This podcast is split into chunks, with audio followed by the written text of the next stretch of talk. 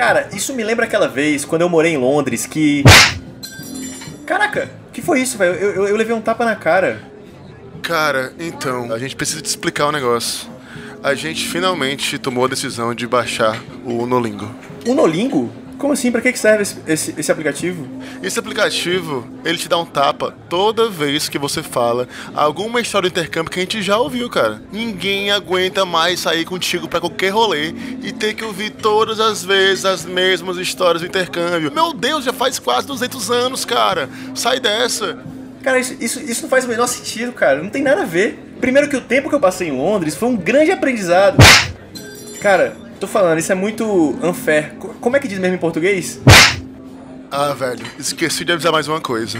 Toda vez que você finge que esquece a palavra em português e fala essa palavra em inglês, o aplicativo também te dá um tapa. Caraca, velho. Dá pra desativar a notificação?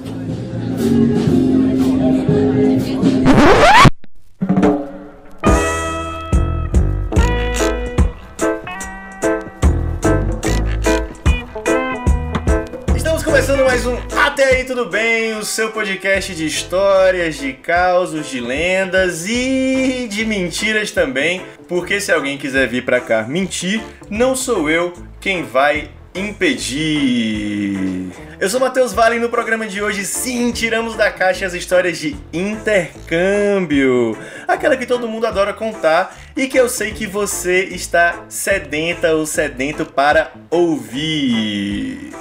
E no programa de hoje eu tenho aqui convidada e convidado especiais demais. E vou começar por ela, que é publicitária, que é escritora, que é podcaster, enfim, uma mulher de muitas facetas, criadora de conteúdo.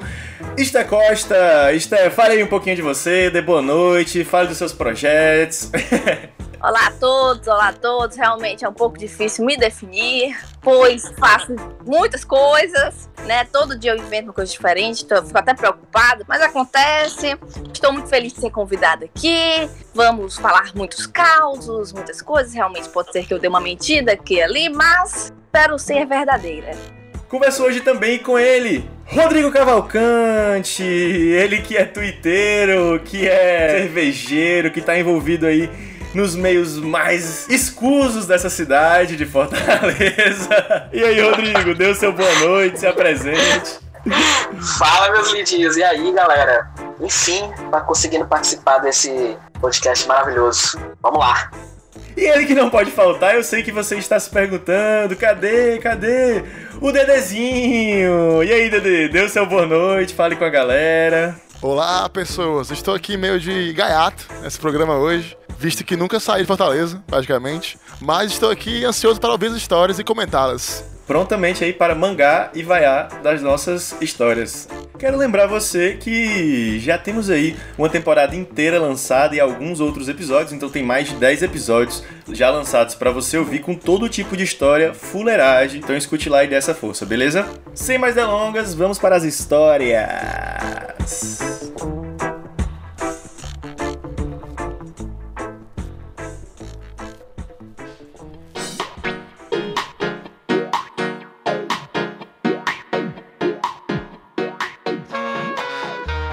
Pedir para nossa convidada, Stephanie, que começasse hoje contando uma história sua do intercâmbio, já para começar esse programa bem. Vamos lá, gente. Pra quem não sabe, eu fiz intercâmbio em Lisboa é, em 2017. Assim, é difícil alguém não saber sobre isso, porque eu sou exatamente a pessoa que você descreveu no começo. Eu também sou, velho. Infelizmente eu sou também.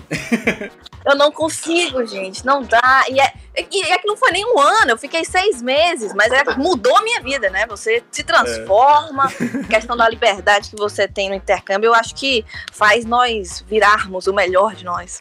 E é isso. E aí eu, eu fui pra Lisboa, Portugal, mas eu queria contar uma história que eu passei. Porque a coisa boa de- da Europa, né, é que a gente consegue pegar aquelas viagens rápidas da Ryanair. Aí eu peguei uma lá, fui pra Inglaterra, né? Beleza, tava lá em Londres, felizona, ah, legal, vou conhecer aqui várias coisas divertidas e tal, mas tava muito frio, gente. E assim, eu não sou boa muito com frio, não. Eu, tava gelado e, e chovia, e aí, eu- e assim, eu gosto de viajar e andar pra caramba. O negócio meu é andar. Sai de manhã, não sabe na hora que vai voltar. Só que eu tava lá e ficava nessa chovendo, num gelo. Aí a parte que eu mais gostava era a parte que eu entrava no metrô, porque era quentinho. Quando eu cheguei, eu tinha que comprar aquele cartão, né? O Oyster Card, que é o cartão do metrô de lá. Cheguei pra comprar, fiquei na fila, botei o meu dinheiro. Eu acho que era 60 libras, gente. Eu comprei um lá que era pra semana. Hoje em dia é mais ou menos 100 Era reais. muito caro, era uma mega cena da virada, era caro pra caramba. Desesperada, coloquei lá, né? Eu coloquei o dinheiro e o cartão não saiu. Meu Deus, e ficou lá? Ele ficou, não saiu, não sei porquê. E uma fila atrás de mim esperando. E eu, meu Deus, o que é isso? Aí lá vou eu chamar o rapaz. Mister, mister, please. It's not working, it's not working. Lá, desesperada. Aí o homem veio, abriu a máquina. Ficou um monte de gente esperando, passando vergonha. Abriu a máquina, levou bem uns 15 minutos, tirou de lá, me deu. Eu, ah, ok, obrigado. Nisso, eu já tava numa relação amorosa com esse cartão eterna, assim, né? É, Era a minha vida aquele cartão. Aí eu tava no hostel que ele não tinha cozinha, né? É. E assim, eu, quando eu viajava, eu economizava com comida, principalmente. Eu pegava, comprava umas coisas ali no Tesco ou no supermercado e tal. E eu levava pra comer e fazer no, na cozinha do hostel. Só que acontece? No meu não tinha. E tinha uma regra lá que dizia que você não podia levar comida pra dentro. Eita, caralho, aí é foda. É, tinha que comer lá. E eu fiquei desesperada com isso também. Porque eu fiquei, meu Deus, e agora? O que, que eu vou fazer? Porque eu sou muito. Gente, infelizmente, eu sou muito certinha. E na minha cabeça, eu ia entrar com aquela comida, a polícia, a segurança ia me descobrir. Parada! Que isso, é uma comida? Como assim? Eu ia ser extremamente agredida, enviada de volta ao meu país e fichada. Era isso que eu imaginava que ia acontecer. Então o que eu fiz? Desci do metrô, peguei. Não, eu vou guardar isso dentro da mochila, porque eles não vão ver. Ai, meu Deus. Se eu chegar com a sacola do Tesco, eles não vão, eles vão ver. Aí o que, que eu fiz, né? Peguei tudo que tinha de comida, guardei dentro da mochila e joguei a sacola do Tesco no lixo. Entrei, fui dormir, tudo de boa. Esté, não podia nem entrar com comida no, no hostel? Nem entrar? Ele, não, tinha lá a regra, não pode comer, não pode trazer comida de fora. Não pode comer, tipo, se você se alimentar lá dentro, aí fudeu. É. Ó, isso que me deu mais raiva. Eu entrei no quarto, só que tinha corona no meu quarto. Aí a galera lá, cheia, cheia, cheia de comida. Foda, caralho. E eu fiquei, eu não acredito Como assim, nisso. velho? Não acredito. É que Levaram ninguém ligar, né? No final das contas, isso nem, não era uma regra que as pessoas levavam em consideração mesmo. Aí acordei de manhã, né? Vou, vou bater perna, hoje é o meu dia e tal. Procuro o cartão do Ostercard. Ai, não. Procuro, procuro, procuro. E aí me veio uma luz. Meu Deus, eu deixei na sacola do Tesco. Meu Deus do céu, tá lá no lixo, lá fora. Na sacola do mercado, velho. Na sacola do mercado. E eu corro. Ai, meu Deus. Eu corro pra lá, desesperada. Era aquele, aquelas latas de lixo grande, sabe? De metal, que é fechada. Aí eu fico olhando lá, só tinha a minha sacola do mercado lá dentro do lixo. Eu não conseguia pegar, porque ela era muito alta e era ela fechada com uma chave. Tipo assim, a, dos lados, sabe? Eu conseguia ver, tinha um buraco. Aí eu fiquei eu fui desesperada, né? Fiquei nervosa, corri pra dentro e falei: moço, moço, tem que abrir. Aí ele, o quê? Eu tenho que abrir o lixo, eu tenho que abrir o lixo. Eu joguei meu cartão do metrô lá, tem que abrir, eu tenho que pegar de volta. Foi 60 libras. Eu não sou brasileira, não tenho dinheiro. Aí, aí ele, meu Deus, calma, mas eu não tenho essa chave, a chave é da casa que fica aí na frente. Eu, meu Deus, e agora? Aí eu já pensando, vai passar o caminhão, vai levar meu cartão, meu Deus, eu não sei o que, que eu faço. Aí eu tinha feito amizade com uma menina que era a Ing. Ela era uma coreana, né? Aí eu, Ing, Ing, Ing, eu preciso de você. Aí ela, o que foi? Aí eu, vamos lá fora que eu te mostro. Aí lá se foi, a Ing me ajudou, é, a gente puxou, levantou a lata de lixo, assim, e eu meti a minha mão dentro e tirei a sacola. Do luxo ao lixo, literalmente, na Europa. Ainda bem que não tinha nada dentro, né, gente? Porque eu acho que se tivesse alguma coisa eu não teria tido essa coragem, só tinha a sacola mesmo. Cara, Londres é incrível, porque é uma lata de lixo por habitante. E aí tirei e consegui. Não tive que pagar outro. Foi um dos momentos mais, mais emocionantes da minha vida. Eu, eu consegui conquistar isso. E até hoje, essa menina, depois disso, não falou mais comigo no hotel. Mas, Foda. assim, eu acho que criamos uma relação que ela era pra ter até né, me- adicionado ao seu círculo de amizade mais próximo. Foda. Porque foi uma intimidade imensa. Tu adicionando ela, né? Tipo, oi, aqui é a Stephanie do lixo. Pois é, gente, foi lá, claro. foda, foda. Não, mas eu entendo o desespero da Stephanie, porque intercambista é um bicho liso. Então, assim, todo centavo, todo qualquer centavo que você perca, ele vai fazer muita falta. Entendeu? Esse dinheiro não podia ser perdido. Então aproveita aí que tu já pegou essa ponte e conta uma história tua aí do teu intercâmbio também. Então, eu morei nos Estados Unidos é, entre 2010 e 2011. Mais especificamente na cidade de Las Vegas. Caraca, lá literalmente em Las Vegas mesmo? Literalmente em Las Vegas. Aqueles negocinhos coloridos e tudo. Tudo, tudo, aquelas coisinhas, aquela loucura. Ei, Rodrigo, antes de tudo, tu foi na lojinha do Tato Feito, mano? Eu ia perguntar isso. Fui não. É, pô, eu morei lá em 2010, 2011. Tu acha que eu sabia o que era prato feito? Desculpa, cara. Me assusta você não saber. É, o velho ainda tava vivo. O velho ainda tava vivo. Se fosse Las Vegas, eu não queria nem ir pra cassino, não, mano. Eu só queria ir lá, velho. Ô, galera, pois. Desculpa desapontá-los. Não fui. Tudo bem, tudo bem, segue o barco, segue o barco. O Rodrigo devia ser expulso agora do podcast, viu, gente? É... Ele aí, quica ele aí, vai. Foda. Se serve de consolo, eu joguei numa máquina caça-níquel do lado do pai do Michael Jackson. Ah, Porra, Ei, caramba! Fale mais, fale mais. Eu tava jogando no cassino da Playboy. Eu morava muito perto desse cassino. E eu fui pra lá só gastar tempo. Então eu botei um dólar na máquina de caça-níquel e ficava jogando partida de um centavo. Só pra ganhar alguma coisa e beber de graça, porque lá quem tá jogando tem direito a pedir bebida. Caralho, sabia não. É, no qualquer cassino de Las Vegas, você tá jogando, você tem direito a bebida. Que loucura, É, velho. bebidas básicas, né? É, vodka. Bebidas básicas, não bebidas, bebidas complexas. É, não, tipo, bebidas baratas. Pra eles baratas. Black White, é, Absolute, cervejas variadas. Todas as bebidas que eu conheço. Tequila, que isso pra eles é o básico, né? É, é, são as baratas. E aí, quando eu olhei pro lado, tava o pai do Michael Jackson jogando, rodeado de segurança. Uou. E aí, na hora que eu olhei, e o segurança se ligou que eu tinha reconhecido, e aí fechou a cara, olhou pra mim bem sério. E aí eu não tive coragem, né? Me fiz de doido e, tipo, vou ficar jogando aqui, mas é isso, virou história pra contar no, no até também. Essa só, foi só pra me gabar mesmo, que eu não fui ajudar. Essa é a que os amigos dele não aguentam mais ouvir, aí ele veio contar aqui pra gente. Brincadeira. É, exatamente. então, em Las Vegas, a prostituição é liberada. Aham. é legalizada. E, só que as, as mulheres não podem ficar na rua. Então ficam um pessoal entregando cartões, fazendo propaganda das mulheres. E na época, 2010, 2011, a gente achava isso massa. Então eu morava eu e mais seis, e nós ficávamos pegando esses cartões para jogar, para fazer campeonato, para pregar na parede. A gente fazia tudo com esses cartões. Uma noite dessas, nós pegamos vários desses cartões voltando de uma festa. Pegamos também um cone e um pedaço de pau. Não pergunte por quê, né? Coisa de bêbado. Sempre tem cone. Um cone sempre encontra um bêbado em algum momento da sua vida. Sempre. Exato. E aí chegamos em casa e dormimos. No outro dia de manhã, a gente acorda e aí até aí tudo bem. O pai de dois caras, Caralho, eu achei que ia ser o pai do Michael Jackson.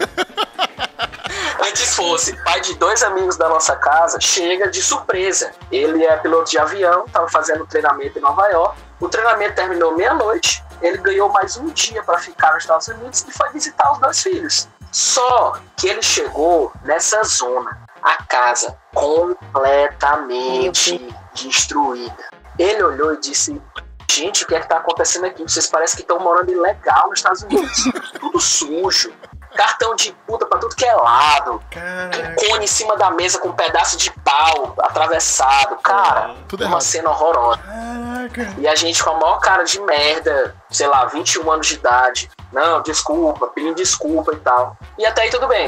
Até aí tudo bem. Até aí tudo bem, acredite. Vamos dar uma volta. Eu aluguei um carro e a gente ficou felizaço. Meses que a gente não dirigia um carro. E vamos, vamos comer, eu pago. A primeira refeição, de verdade, também no meu intercâmbio, foi ele que pagou. Obrigado, seu Vitor. Caralho, mano. E aí, é, antes eu só me alimentava de miojo, no máximo filé de frango, salsicha, ovo. Meu economizar, Deus, né? Eu vivia de cereal. Eu, toda semana eu comprava um cereal diferente. Fazer coleção das caixas. O meu visto era o visto de trabalho, é o J1. Então, assim, eu trabalhava para conseguir minha grana. Uhum. Então, eu economizava tudo para conseguir curtir. E aí chegou o seu Vitor e buscou a gente para comer. Inclusive, foi a primeira vez que eu comi no Outback. Sentamos, comemos. Eu comi o meu, ainda comi o do amigo meu que não aguentou comer o dele. Ainda aguentei um mais pedacinho do outro também que não tinha aguentado. Desesperado já, Rodrigo. Até aí tudo bem. Feliz, Alex satisfeito de barriga cheia pela primeira vez. Aí ele, vamos para o kart. Quero andar de kart com vocês. Massa. E é aí que, que é a história da gringola. Na hora que a gente bota o pé no kart, me dá uma dor de barriga Oi, menino. tão grande, tão grande. Eu disse, galera, não tem condições. Eu não vou conseguir dirigir. E saí correndo para casa. Saí correndo para casa. No meio do caminho começou a apertar muito, aquele desespero de quanto mais tá perto, piora. Na hora que eu cheguei na porta, demoraram a abrir. Só deu tempo de abrir a porta. No meio do caminho, eu já desandou. No caminho da sala para pro banheiro, eu já Rodrigo. fiquei completo. Nossa, foi horrível. Meu Deus. E aí, essa é a história de como eu tive a melhor refeição do meu intercâmbio e barra a maior dor de barriga do meu intercâmbio também, ainda perdi um kart. Ayrton Senna se revirou no túmulo, hein? Foda. É isso. Mas eu tô imaginando o quanto realmente marcou o Rodrigo uma refeição, tá ligado? Porque o bicho aí lembrando seu Vitor, maravilhoso. Deus. Ele no kart suando a galera. Ih, Rodrigo, vai pra onde? Ele vou pro banheiro, aí a galera. Mas é Fórmula 1 ou Fórmula 2? Caralho, velho. Acaba por aqui o programa, gente. Boa noite, tchau. Ô, Dedê, mas é sério, cara. Assim, a nossa casa basicamente se alimentava de miojo, que era muito barato, queijo, pão, salsicha, ovo e às vezes o filé de frango. Que nos Estados Unidos todos são feitos com o mesmo ingrediente. Exato. Que é papelão, no fundo, né? Então, assim, cara, comer, comer uma comida de verdade, um pedaço de carne, uma batata recheada, foi marcante. Macho, isso me lembra que a Dudinha, de novo a Dudinha aqui no programa, a gente tava falando uma vez sobre intercâmbio, né? E ela falou que foi morar na Hungria um tempo, né? Aí ela achou comida de lá muito ruim, velho. Porque, enfim, comida europeia, ainda mais com quem é acostumado com o Brasil, é muito diferente, né? Ainda mais na Hungria, assim, no meio do nada lá, que é onde ela tava. Aí o que foi que aconteceu? Teve um dia, velho, que ela foi almoçar e ela viu lá uma bacia de farofa. Aí ela, caralho, velho, não acredito não. Puta que pariu, velho. Finalmente vou comer farofa. Puta merda, velho. Brasil aqui na veia, finalmente, velho. Ela automaticamente, né? Caipirinha, caramba. Ela, caralho, hoje é meu dia, eu faço meu nome. E tinha um problema. Ainda era, o almoço era macarronada. E ela, foda-se, velho. Vou misturar aqui macarronada com farofa, porque faz muito tempo que eu não como. Então, o jeito que tá aqui mesmo, eu quero vir e tal, foda-se. Mas não é assim que come, não. Não é assim não, certo, né? Mas, tipo, era aquela farofinha meio branca, tá ligado? Aí ela, porra, aquela Sim. farofinha branca bem fininha, mano, bem gostosinha. Aí ela, porra, velho, na hora que ela foi lá, né, na tia, a tia, pode tá mais, tia. E a tia lascou de farofa a comida dela. Eu tô E ela, imaginando a tiazinha do RU, tá ligado? Quer, filho, gostou, meu filho? Tome farofa. E aí, macho, tacou-lhe farofa na hora que ela vai comer, velho. Era açúcar. Caralho. Era açúcar. O povo lá tinha mania de comer, tipo, botar açúcar na comida. Não só macarronada, mas em várias coisas. E era igualzinho farofa, velho. Igualzinho mesmo. E ela, tipo, na hora que ela tô na boca, ela, puta que pariu, que merda é essa, velho? The Bad Place, total. Ela, caralho, eu fui seca achando que era farofa. E ela, tipo assim, comeu lá com vergonha. Tipo, engoliu assim, tipo, engoliando tudo. Aí quando chegou em casa, vomitou tudo, mas era tipo, caralho, velho. Achei que era uma coisa e era outra. Mas, macho, a quebra de expectativa, viu, meu pai? Isso aí já aconteceu comigo, cara. Fiz uma refeição completa. Eu achei feijão no supermercado. Aí eu, meu Deus, meu momento. Feijão nos Estados Unidos. Cheguei em casa, fritei o filé de frango, que era um negócio raro. Fiz arroz de micro-ondas. Botei o feijão de lata, esquentei e comi. Todo mundo com inveja. Tinha sido caro, tinha sido 3, 4 dólares. Um absurdo. que hoje, né, em real, daria uns 400 reais. Na hora que Eu botei a primeira colher na boca, o feijão era doce. Putz, mano. É, velho, é doce. Eu não sabia, não. Eu nunca nem comi feijão doce, não sabia que tinha. Comi engolhando. Em Lisboa, eu não tive esses problemas, não. Assim, essa é a coisa boa, porque lá é um pedaço do Brasil, né? Você tá andando, você encontra uns cinco, qualquer canto. Então, Caralho, verdade, verdade. Fora as comidas boas de lá mesmo, né? Tipo, pastelzinho de Belém, Ai, essas sim. coisas assim. Meu Deus. tinha lugar que tinha pão de queijo, coxinha. É, Era, era show. Isso aí eu achava, eu achava comida brasileira fácil, fácil. Ah, vai, então muito bom isso. É, tinha esse lado positivo. É.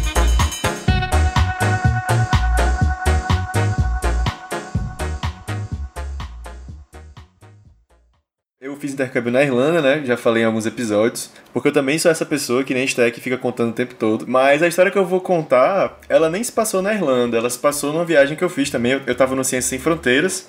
E assim como a Estel, aproveitei uma dessas passagens, cara, que são passagens que parece que você tá pegando um, um Guanabara, né?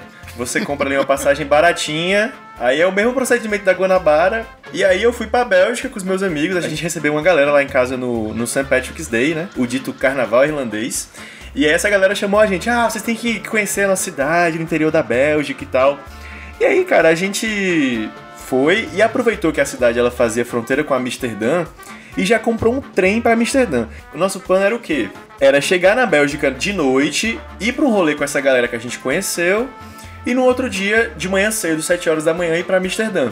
Beleza, até aí tudo bem, né? Um plano, já tinham comprado passagem de trem e tudo. E chegamos na Bélgica, a galera recebeu a gente, aquela animação e aquele frio, né? Também, como, como a própria Sté comentou, um frio do caramba.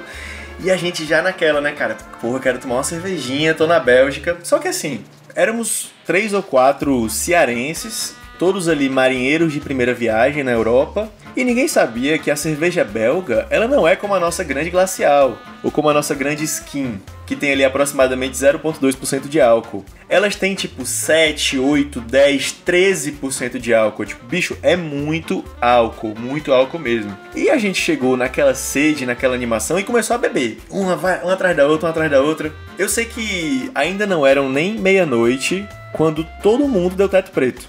Caralho. Meu irmão, a gente acordou assim. Sabe quando tem aqueles cortes em jogo que o personagem leva uma porrada e ele acorda meio zonzo, que você tá tentando entender onde é que você tá? Uhum. A gente tava numa casa estranha que a gente nunca tinha visto. Uma casa bem tradicional belga, assim, tipo, uma casa que com certeza era uma casa de belgas. E aí ninguém sabia como a gente ia ir para lá. E, tipo, faltando uma galera, a gente meio que de cueca, todo mundo assim, meio, meio perdido. E olhamos pro relógio da casa e faltavam 42 minutos para o nosso trem para Amsterdã sair. E aí, mano? Aí começou aquela coisa bem séria 24 horas, né? Que revela na idade aí, que você já tem uns 40 anos que, que passou, mas fazia. Eu acordei primeiro, fui acordando os outros, a gente foi se acordando, aí veio uma pessoa lá longe que a gente conhecia que tava na noite anterior. Era um belga que falava português fluentemente. E ele começou a falar: Ah, galera, tudo bem, conheci vocês ontem no bar, vocês passaram mal, trouxe um amigo de vocês pra cá e vocês vieram, dormiram aqui, não sei o quê. E a gente, meu Deus do céu, o que é que tá acontecendo? Ele começou a explicar quem ele era, que ele tinha feito intercâmbio no Brasil. Enfim, rapidamente pegamos as nossas malas que estavam jogadas por ali e saímos correndo, velho, pra estação. E o tempo passando e a gente se desesperando com medo de perder esse trem, sem comer, sem beber um gole d'água, a boca, a boca seca, parecia uma lixa, a boca Ave Maria. Pense no desespero, numa situação. Eu vi até uma veinha belga vaiando atrás lá, Yay! a gente correndo. Era uma, uma confusão. Eu sei que quando faltava assim dois minutos para esse trem sair, a gente entrou. Quando a gente entrou nesse trem, a gente se olhou assim, bicho, tava uma situação deplorável. O IDH mais baixo da Europa era o nosso naquele momento, independente do país que a gente tivesse. Cada qual mais triste, aquelas barbinhas nascendo. Meu, pense no povo feio, estranho que a gente tava. E aí deu 15 minutos desse trem, a gente lá dentro, bem assim, acabou o desespero, tamo feliz. Meu irmão, toda a cerveja da noite anterior, com seus lá vai se quebrada de álcool, começou a voltar, velho, pro nosso juízo. E os quatro enjoados, deitado no trem caindo. Eu sei que chegamos em Amsterdã, morrendo de enjoo, totalmente lascados naquela situação. Aí a primeira coisa que a gente vai fazer é o quê? Ir pro hostel, né? Claro que não, a gente foi pra um coffee shop. É o certo, é o correto. Não julgo, pois também iria. É, com todas as malas gigantes, assim, deixamos na entrada do coffee shop e o segurança olhava pra gente. O segurança que eu tenho certeza que era de Heriutaba, aqui no Ceará, olhando pra gente, injuriado. O que esses caras estão fazendo aqui? A gente assim, pô, irmão, foda-se, traz aí um maconhão. E ali, quando chegamos, comemoramos a nossa triunfante chegada, passou totalmente o enjoo, então era tudo que a gente precisava era esse, esse da ressaca. E conseguimos ainda curtir em Amsterdã um tempo, mas foi uma grande missão, vai chegar nessa cidade, Ave Maria. Eu fico me questionando o que é que o belga veio fazer aqui no Brasil, intercâmbio ainda mais. Cara, é, ele fez intercâmbio em Sorocaba. Ele falava português muito bem. Ele falava tipo assim: Ei, cara, eu falo português muito bem. Ele falava realmente essa frase. Humilde, humilde. É, ele falou que veio pra Sorocaba, aí namorou uma brasileira em Sorocaba, levou uma gaia, jogou no Flamengo. Ele fez um monte de coisa aqui no Brasil. Ô, Quem jogou no Flamengo? Não, isso aí foi isso aí eu estiquei um pouco. Ah, tá. Fiquei, meu Deus. Mas ele era muito gente boa, cara. Inclusive tem até hoje ele adicionado lá no rolê do Couchsurf. Sté, queria que você compartilhasse aí com o nosso grandíssimo eleitorado que está em casa algumas histórias do seu intercâmbio. É, galera, agora, agora minha próxima história foi, foi num período que não foi tão alegre do meu intercâmbio, sabe, gente? Eu tava lá em Portugal, eu morava com duas meninas que eram brasileiras, que a gente foi daqui junto, a Juliana e a Catarina. E aconteceu uns certos desentendimentos no final do ano, que Catarina saiu da casa. E a Catarina era, tipo, minha melhor amiga Cara, lá. Então foi uma fase bad. Além disso, eu me apaixonei por um rapaz que era português. eita. A gente ficou, né, numa festa. Aí ele marcou encontro comigo pra sexta-feira. Passei a semana inteira, né, pensando nisso, feliz, falando isso pra todo mundo. As pessoas que eu não conhecia, eu falava, na fila, de pra comprar uma batata, alguma coisa, eu falava. Eu falava, sexta-feira eu vou sair, eu vou sair com o Pedro. O que, pau? O que que tu falaram? Eu vou sair com o Pedro.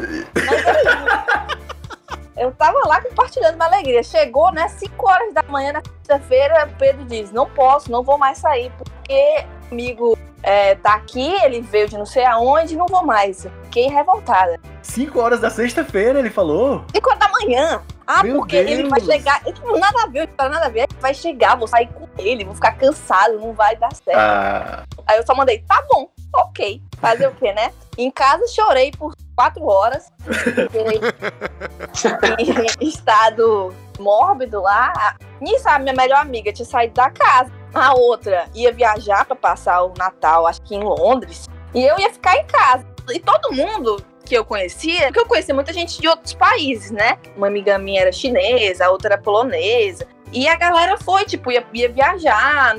E eu, meu Deus do céu, gente, vou ficar sozinha, de coração partido, nessa tristeza. Só que eu tinha umas primas que moravam em Valência, na Espanha. E aí minha mãe disse, meu pai, falou, você vai pra lá passar o Natal com elas. Beleza, se o senhor vai pagar, ele eu vou pagar, então tô dentro.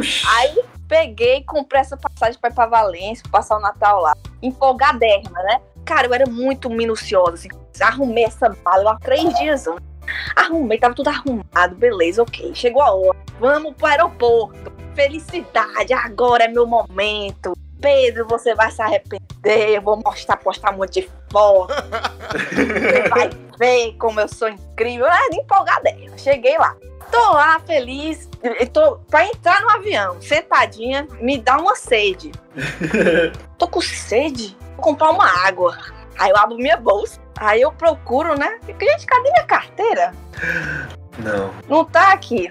não. Não tá aqui, né? Eu abro a mala. Não tá aqui também. Caramba, eu só lembrei, meu Deus, eu deixei a carteira na minha cama. Não. E não tinha como voltar, porque eu já tava na hora do voo. Aí eu tava com o quê? Eu tava com meus documentos, só não tava com a carteira. Aí não tinha dinheiro. Caraca. Aí eu fiquei, é isso, vamos nessa. Aí fui. Aí gastei sem dinheiro. Cheguei lá, peguei emprestado com a minha prima, né, e tal, aquela coisa. Paguei ela depois, mas fui completamente sem dinheiro nenhum. Foi desesperado. Caraca, meu Deus, velho. Mas deu tudo certo no fim das contas. Deu, deu, deu. Assim, Graças a Deus. eu não podia pedir nada. Eu tava caladinha, assim, o que eles quisessem me dar, eu era, tipo, realmente uma órfã, sabe? Assim, eu- Tava eu igual criança pequena na casa do tio, da tia, né? Justamente, ficava quietinha, calada, me ofereciam qualquer coisa. Eu, muito obrigada, meu Deus, é isso, obrigada. Mas foi maravilhoso, assim, foi ótimo. Voltei depois, tive uma longa conversa com o Pedro e. Rolou? Vocês ficaram ainda ou não? Ou Acabou por aí? ah, é uma longa história. Ah, triste. Fiquei curioso agora, mas tudo bem.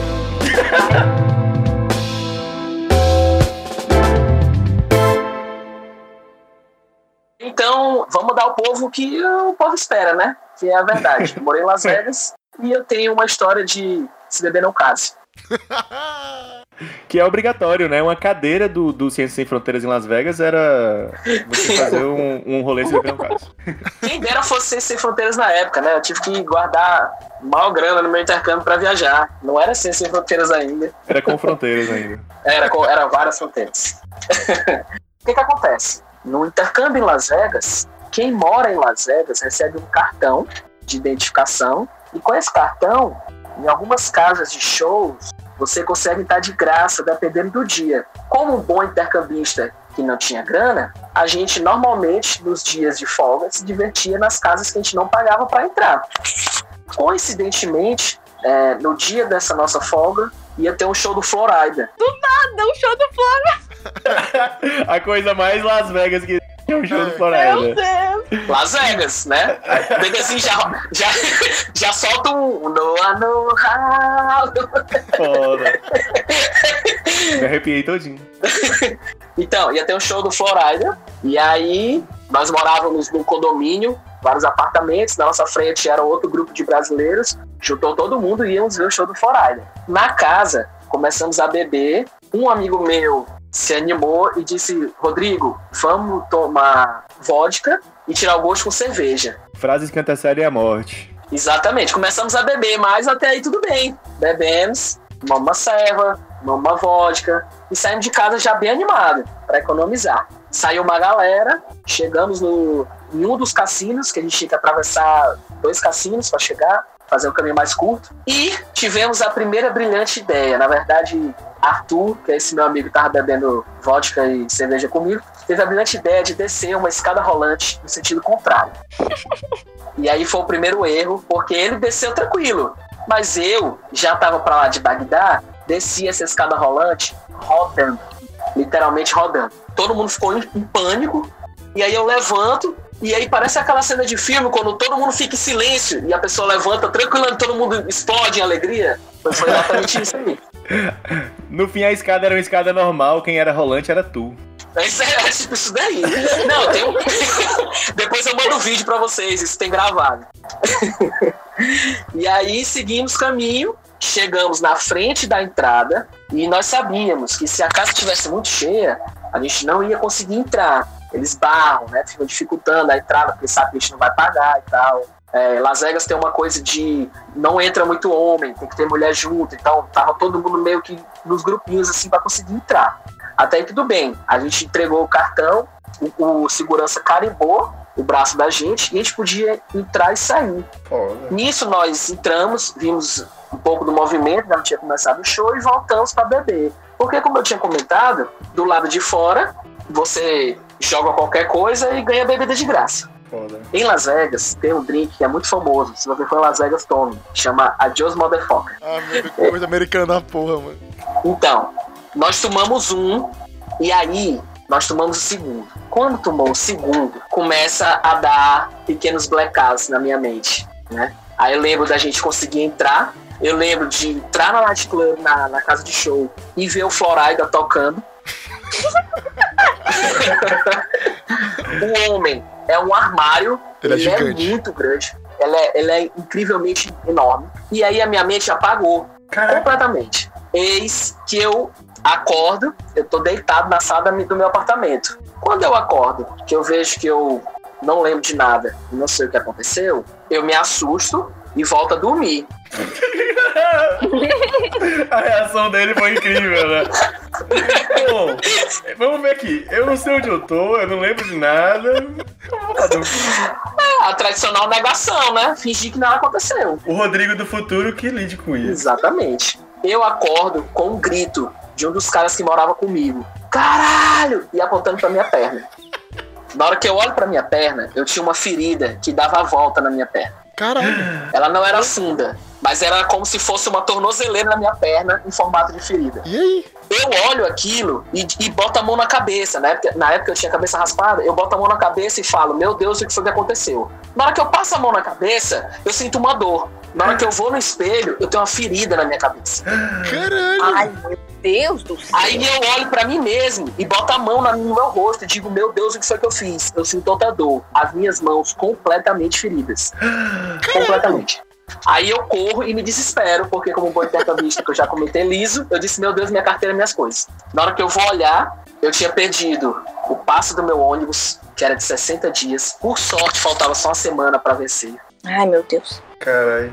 Eu tinha perdido 30 dólares, o que eu não, eu não sei nem calcular quanto é que vale 100 real.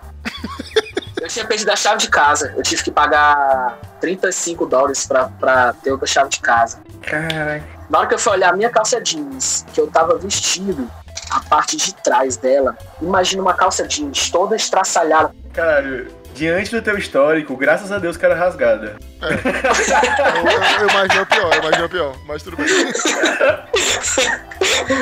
Graças a Deus meu paletó tava, tava inteirinho assim, não tava rasgado.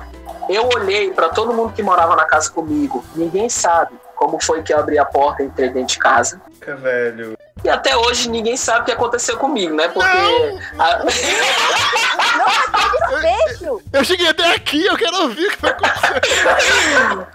A vida não é um filme, né? De se beber não case. Então, assim, ninguém tava gravando o que eu fiz. Ninguém sabe o que aconteceu. Eu literalmente saí do show do Florida e acordei dentro de casa nesse estado. Completamente ferido, calça rasgada. E aí é isso.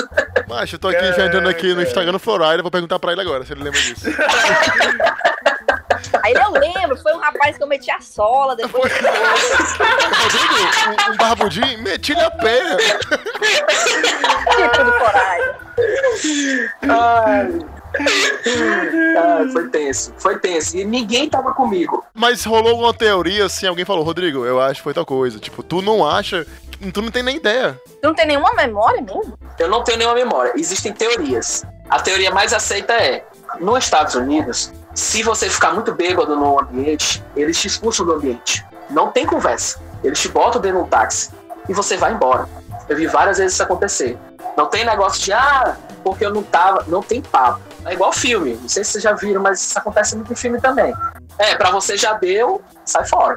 Foda. A teoria é de que eu talvez tenha ficado muito alterado e o segurança me colocou dentro de um táxi. Eu talvez não tinha de grana para chegar até em casa. Eu parei em algum lugar que eu nem sei qual é. E no percurso de volta eu, sei lá, caí, me ralei, me arrastei numa grade. Ninguém sabe. A verdade é essa, ninguém sabe. Foda. Ninguém sabe. Eu tô vivo, né, pra contar a história, pelo menos. Caralho, mano, que rolê, velho. É. Rodrigo, tu já fez aquele exame pra ver se tu ainda tem teus dois rins? Coincidentemente, quando eu voltei do meu intercâmbio, eu tive um cálculo renal. Não sei se tem relação com isso, mas Algo, a- Não. algo a se investigar. Macho, que rolê, velho. Mas confesso que estou frustrado de eu que esperando a explicação, velho. infelizmente não teremos. Não, mas a vida é assim, infelizmente a vida não é um filme, como você mesmo disse. Mas que foda, velho. Que rolê, velho. Exato. Que loucura, que loucura, que loucura.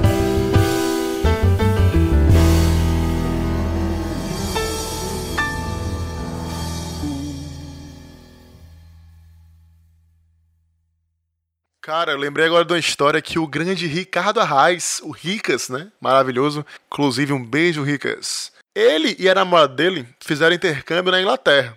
E por estar na Europa, como todo mundo aí falou, eles faziam muito rolezinho de viagem e tal, porque enfim, na Europa realmente é facilidade, todo mundo fala que é, que é muito tranquilo viajar e é tudo pertinho. Enfim, aí eles faziam aquele esquema de Airbnb, né? Aí nisso, eles se planejaram para ir conhecer a França. Procuraram lá no site e tudo mais, acharam um cantinho legal tal. Só que o cara era muito estranho, velho. Tipo assim, o cara não falava direito assim inglês tal, mas achou o preço bom e ok, vamos pra lá, né? Aí ok, né? Tipo assim, se planejaram e falou pro cara, ó, tipo, a gente chega a tal hora, vamos pegar um táxi. O cara, não, não, táxi. Táxi não, velho. Eu pego vocês, quando vocês chegarem, vocês me falam que eu vou buscar vocês lá mesmo. Onde vocês chegarem. Caraca, que chique.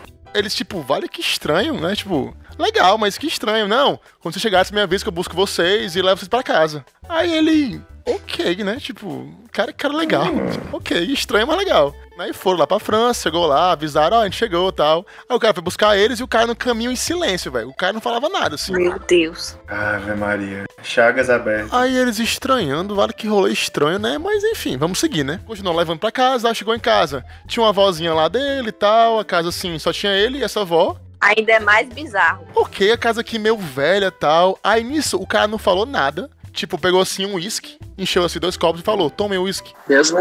Ok, né? Aí, as malas? Não, não, ela leva as malas pro quarto. Só um instante. Aí ela levou as malas pro quarto e voltou, né? Aí ficou assim na sala com eles, né? E eles, tipo, caralho, que, que é isso, mano? Aí os caras, e aí, vocês estão com tempo aqui e tal, não sei o quê. Aí, não, a gente veio aqui só pra passear, não sei o quê. Aí ele falou, tipo assim, ei, vocês não trouxeram roupa de frio, né? Como vocês não trouxeram, eu separei pra vocês já duas roupas aqui, tá bem ali. Ah, o Ricas, peraí, como é que tu sabe que a gente não trouxe e separou pra gente roupa? Aí, é, separei pra vocês, duas roupas aqui já, porque eu imaginei que vocês não fossem trazer roupa de frio nem nada. Aí ele, Caraca. caralho. E nisso, o Ricas, tipo assim, friozinho na porra, uísque na mão, começou a tomar uísque. E a namorada dele não tomou uísque. E ele, para, tá nem tomando. Ela geralmente ela toma tanto assim, bebe comigo pra caralho e tal. E tá aqui na dela e tal. Aí ele começou a tacar o pau no uísque, né? Porque eu não bebo lá com uísque, já pedindo mais dose. E ela assim na dela, assim, calada. E um monte de perguntas estranhas. E ele, tipo, mais que cara meio invasivo e tal.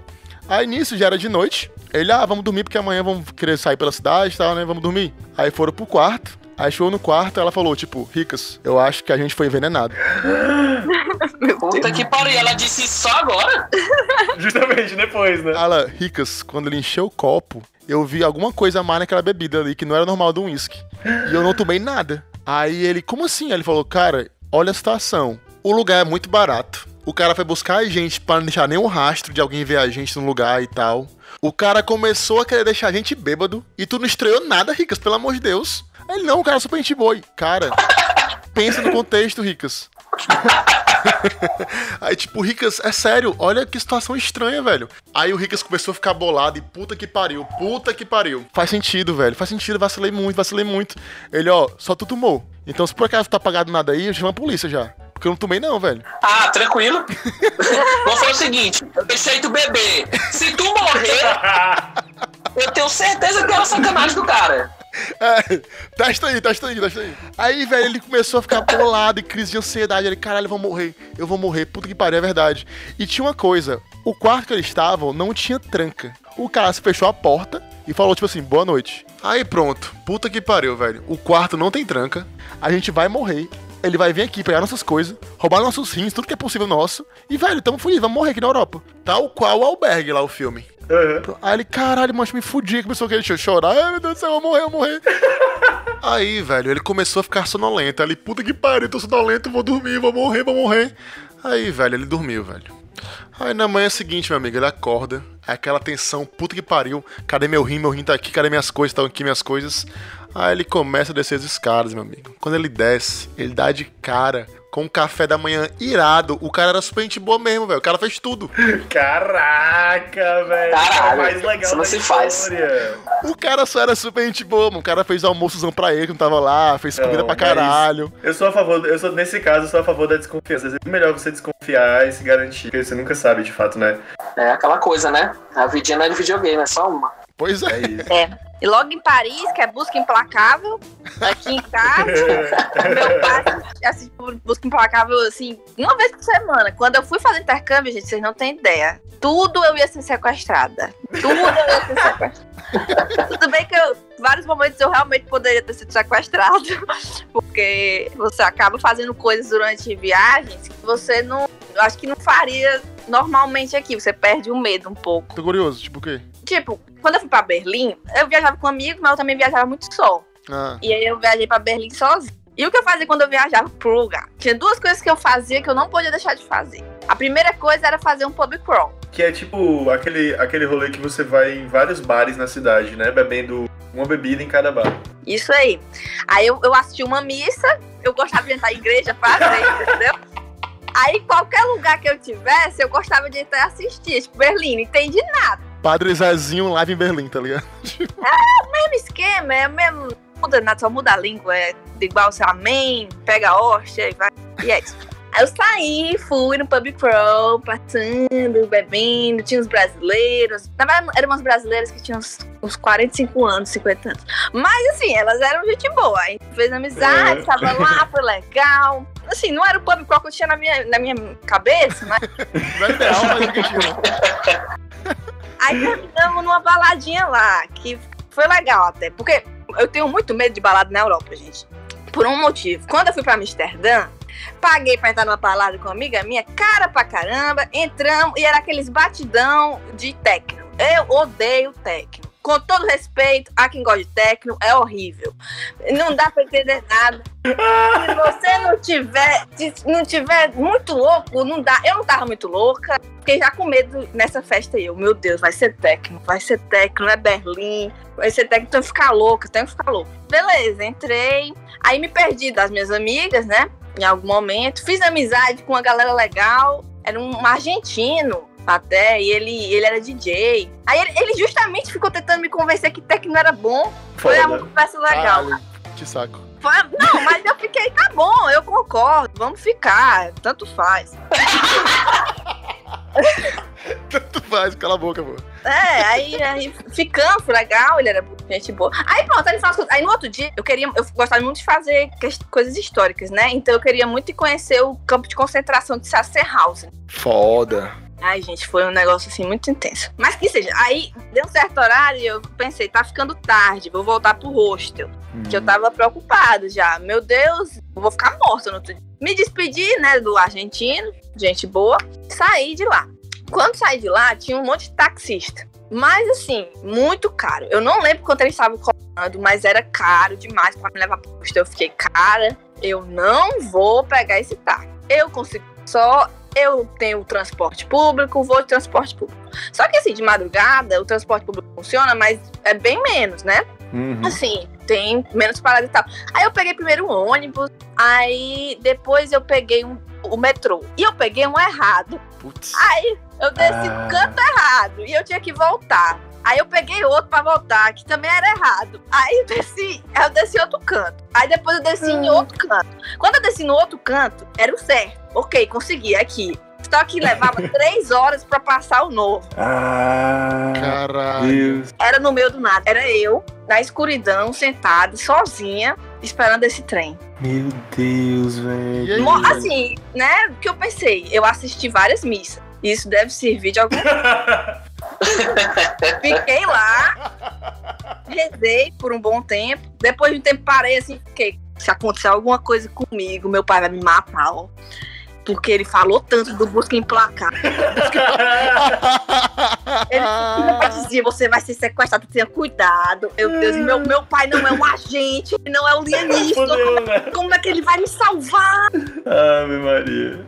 Isso foi meia hora. Eu, nessa ansiedade, eu fiquei, cara, tenho o que fazer, não, vou ficar aqui mesmo. Aí abri o celular, a internet não servia, mas eu tinha vários episódios de Friends salvos no Netflix. O que piorou a história, então, né? Eu imagino eu estaria chorando no do metrô. Meu Deus, eu tenho friends. Eu vou a pé mesmo, foda-se.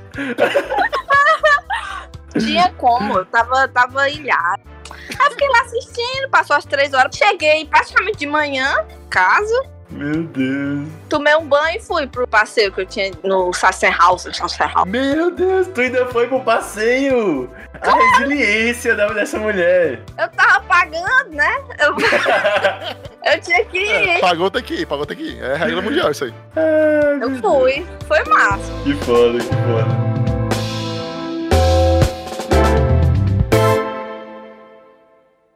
E nós recebemos uma história aqui. E foi um amigo meu que, que tava comigo no intercâmbio na Irlanda. Inclusive, foi Guilherme. Ele falou que ele tava num rolê, também num país, assim, da Europa mais oriental, né? Que é a República Tcheca. Eu nem sei se a informação tá certa, mas o país era a República Tcheca. Enfim, ele tava em Praga. Uma pragada. E ele entrou num bar, cara, pra explorar o que tinha na cidade, curtir. Encontrou um bar com as bebidas bem baratas. E aí eles foram todos lá, ele e os amigos começaram a beber. E aí tinha um, um russo mal encarado, que pa- aparentemente é um padrão dessas regiões. E ficou assim, meio, meio olhando pra ele. Aí o russo foi, começou a conversar com ele também, fez amizade. No fim o cara parecia um cara legal. Mas o cara, ele sempre conversava num tom intimidador. Um tom que não era um tom, sabe aquela pessoa estranha que não é, ela é amigável, mas é que você sente que tem uma coisinha ali complicada. E aí o cara ficava insistindo pra ele pedir um drink do bar. E ele não queria pedir esse drink. E o cara, por favor, eu vou pagar pra você o drink. Aí, ele, opa, aí tudo É, mudou de pagou é outros 500. O cara pagou, aí aceitou. Aí o garçom falou: Ah, pra, pra pegar esse drink, é um drink especial, você vai ter que sentar nessa cadeira. Era uma cadeira em cima do balcão do bar. Aí ele, ai, vamos lá, né? Vamos lá, de graça até injeção na testa. Sentou nesse diabo dessa cadeira. O garçom veio por trás dele e botou um capacete de moto na cabeça dele. E ele, que estranho, que estranho. Olha que estranho. Eu ia embora, mano. Ele disse que até aí ele tava de boa esperando, porque ia beber de graça. O drink que ele ia beber de graça era um drink celestial. aquele gigante, colorido, flambado. E a parada boladaça. E ele já mirando aquilo. E o cara mandando drink e ele com um capacetinho.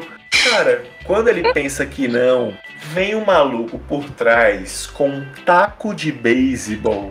Foi não. E dá ali na cabeça com tudo, velho. Com Não, tudo. velho. Não, não, não, não. Meu Deus. Ele com esse capacete de moto diz que, tipo assim, aquela viagem pra ele acabou naquele momento. Ele falou, irmão, ele ficou completamente desnorteado. Aí o cara, ah, pronto, agora você ganhou o drink. Tomar um gole do diabo do drink. Ora, agora ganhou o drink. Parabéns, traumatismo craniano, mas você ganhou um drink. Ele disse que foi pra casa bebo sem botar um gole de bebida na boca, cambaleando, caindo por cima dos carros. Diz que só foi se recuperar dessa parada, tipo, dois dias depois, assim, o zonzo ainda, com zumbido, mas que hoje em dia tá tudo certo. Resumindo, ele tava em Praga, botou um capacete, tomou uma cacetada e ficou zonzo, né? Sim. Era o ano de 2020 e ele não sabia, né?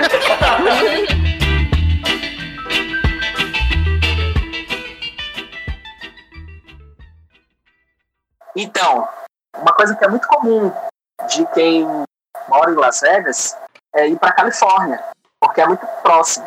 Normalmente as pessoas fazem o caminho contrário, vêm da Califórnia até Las Vegas. Como a gente já estava morando lá, a gente fazia o caminho de ir para Califórnia. Eu guardei dinheiro para minhas férias, parece que não contando todas essas histórias, mas eu trabalhava. E aluguei um carro e fui para Califórnia. Ninguém queria ir comigo.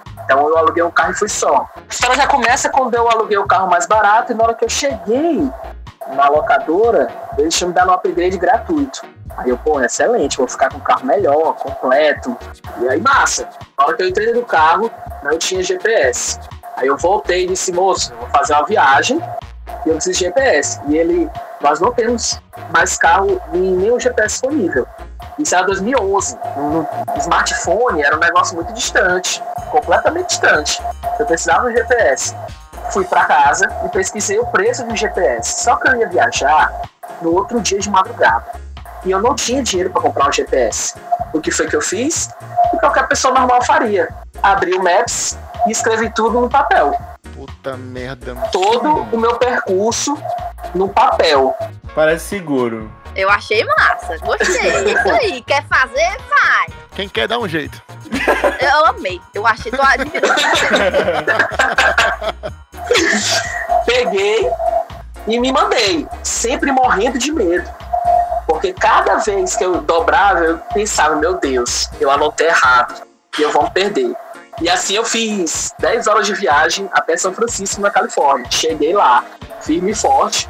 Fiquei na casa do casal de brasileiros que eram amigos aí, colegas próximos, enfim, da minha mãe. E fui aproveitar a Califórnia. No outro dia, eles me levaram para passear. A gente estava no café e eu- algumas pessoas chegaram para conversar comigo. Os caras assim estavam próximos, puxaram assunto. E aí eu fui conversando e achava que tudo, achando aquilo máximo, né? Nossa, as pessoas na Califórnia são incríveis. E realmente a Califórnia, ela é um outro lugar dos Estados Unidos, assim. É, é impressionante. E na hora que eu saí, eu ia embora, dei tchau pra eles, eles ficaram empolgados de meu contato e tal.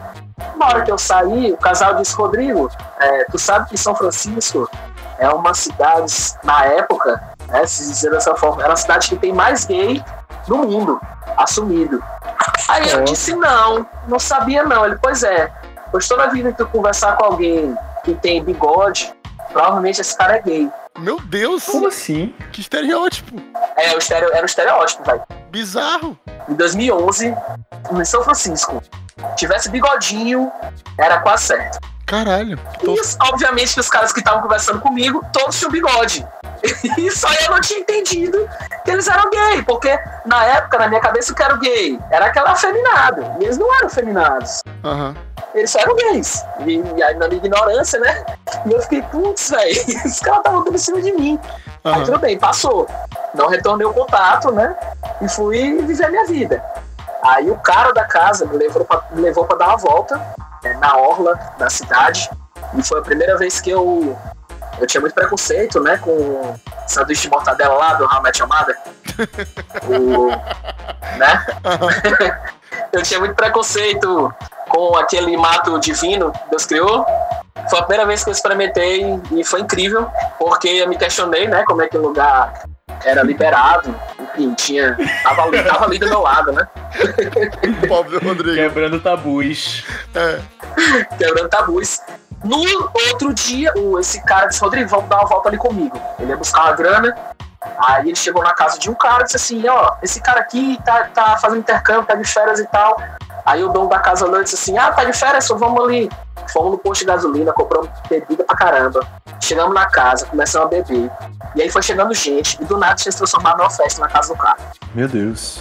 Esse cara, ele tinha muita variedade de sanduíche de mortadela. Ele tinha muita variedade. muito. Aqui o Sadia, olha aqui o Seara aqui, ó. É, Opa, passou um pouquinho aqui, eu posso deixar?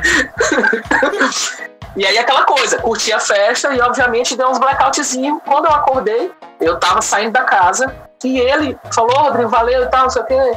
Subiu numa picape gigante e foi embora. E aí eu, eu cheguei pro cara e falei, pô, falando de tal, é gente boa, o que, é que esse bicho faz? Aí ele olhou pra mim e disse, não, tu não quer saber não. Caralho. Aí eu olhei pra ele e disse assim, bicho, eu acho que eu quero. Aí ele olhou assim, não, pô, fulano de tal é traficante. Caralho, mano. Cara. Eu pensei que ele era fixeiro, velho. Tava preocupado, velho. Eu disse.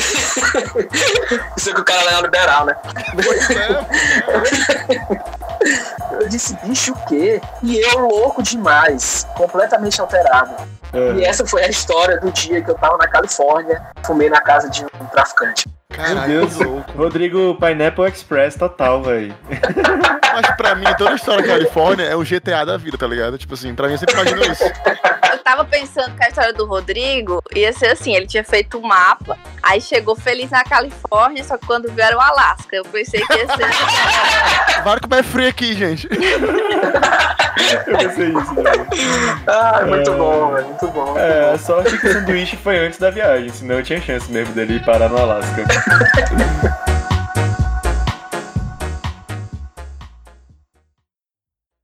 É isso, cara, que maravilha. Eu gaitei demais, banguei demais essas histórias. E eu quero agradecer a participação de vocês dois e, Esté, se a galera quiser te encontrar para ler o teu livro, para sacar o conteúdo que tu produz, para ouvir o teu podcast, como é que a galera pode fazer? Explica aí pra gente. Eu tenho um Instagram, né? Que é StepsPC. Ou só pra contrariar também SPC. É. Lá tem os vários links. Porque eu tenho um livro que eu escrevo, que é o Contrafados a Argumentos. Que massa. É muito inspirado, assim, na minha vida durante o intercâmbio. É uma história bem legal, os personagens são engraçados. Você quiser rir, é bem engraçada a história. Tem o podcast, né? Que agora eu tô fazendo com uma amiga minha. Não espere muito, é horrível. que é o Pra Não Surtar. A gente meio que debate sobre vários assuntos, ri bastante, é legal. Ah, e eu também, gente, faço conteúdo pra feira daqui de Fortaleza, criativa, que é a UE Feira. Se Nossa. vocês também quiserem seguir, é bem bacana. Eles têm um apoio local ao- aos comerciantes locais, aos empreendedores, e também tem a UE do Amor, que faz teve assim uma ação linda durante esse, esse período de pandemia, que a gente está conseguindo fazer muitas doações, assim, alimentando muita família em situação vulnerável. Então, se você também quiser doar, eu deixo aqui o pedido. Mas é isso. É isso aí, valeuzão, Esté. Eu indico demais. Se você quiser começar aí aos pouquinhos a conhecer o conteúdo que a Esté queria, siga ela no Instagram. Isso aí já vai fazer você gaitar, com certeza, e, e sacar algumas outras coisas aí. Mas o, o podcast não é horrível, é massa, vá lá escutar também. Eu ouvi o primeiro episódio, então vale a pena. Beleza? E você, Rodrigo, se a galera quiser te encontrar aí, como é que a galera te encontra nas redes sociais e etc.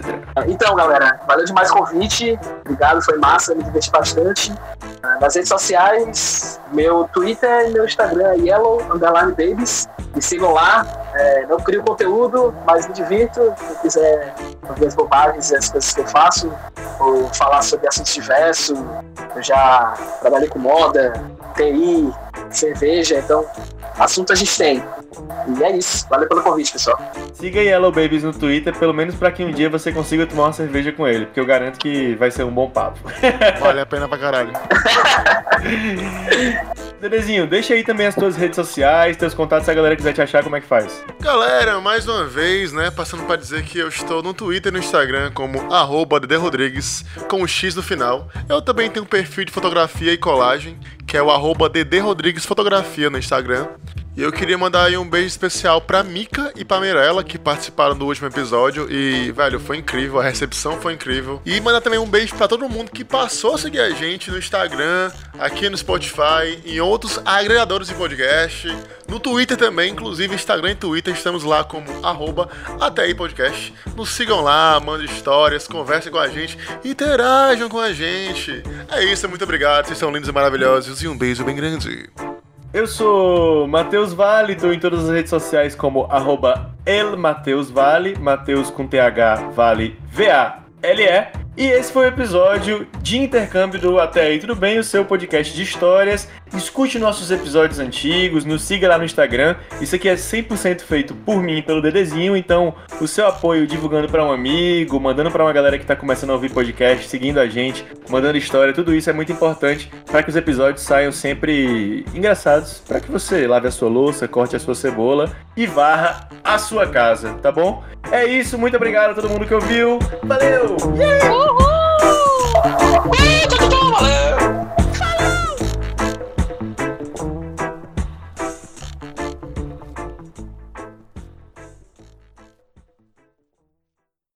Este podcast foi editado por Davidson Rodrigues.